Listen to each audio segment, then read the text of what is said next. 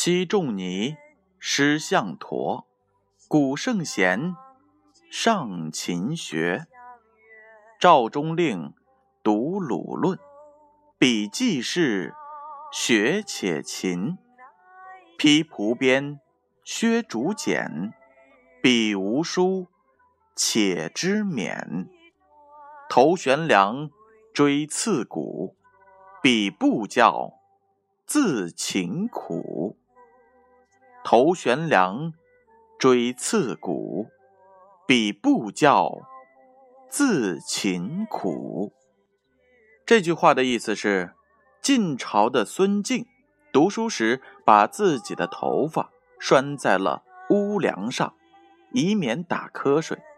战国时，苏秦读书，每到疲倦时，就用锥子刺大腿。他们不用别人督促，而自觉的勤奋苦读。启示是这样的。要想成为一个有学问的人，必须自觉的刻苦读书，因为求学、求知识这件事儿，任何人也替代不了。只有通过自己的努力，才能够学得所成。现在我们有父母、老师的关心和教导，就更应该好好学习才是啊。注释是这样的。头悬梁，指架于柱上端的屋林。传说汉代孔敬常读书到深夜，唯恐打瞌睡，便把自己的头发用绳子系住，挂在了屋梁上。锥刺股指钻孔用的锐器，指战国苏秦为了日夜苦读，打瞌睡时就用锥子刺自己的大腿。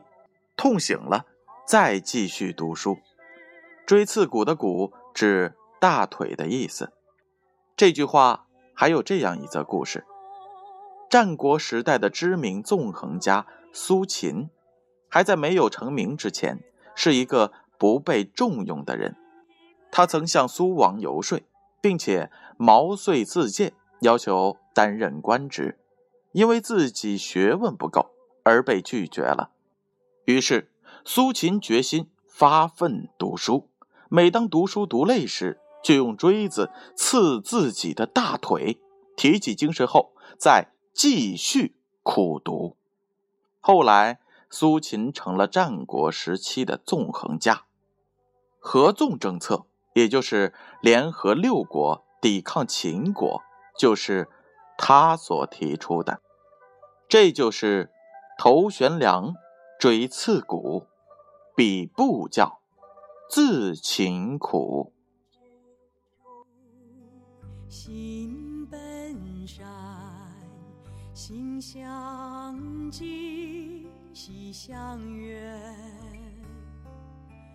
苟不教，心乃迁。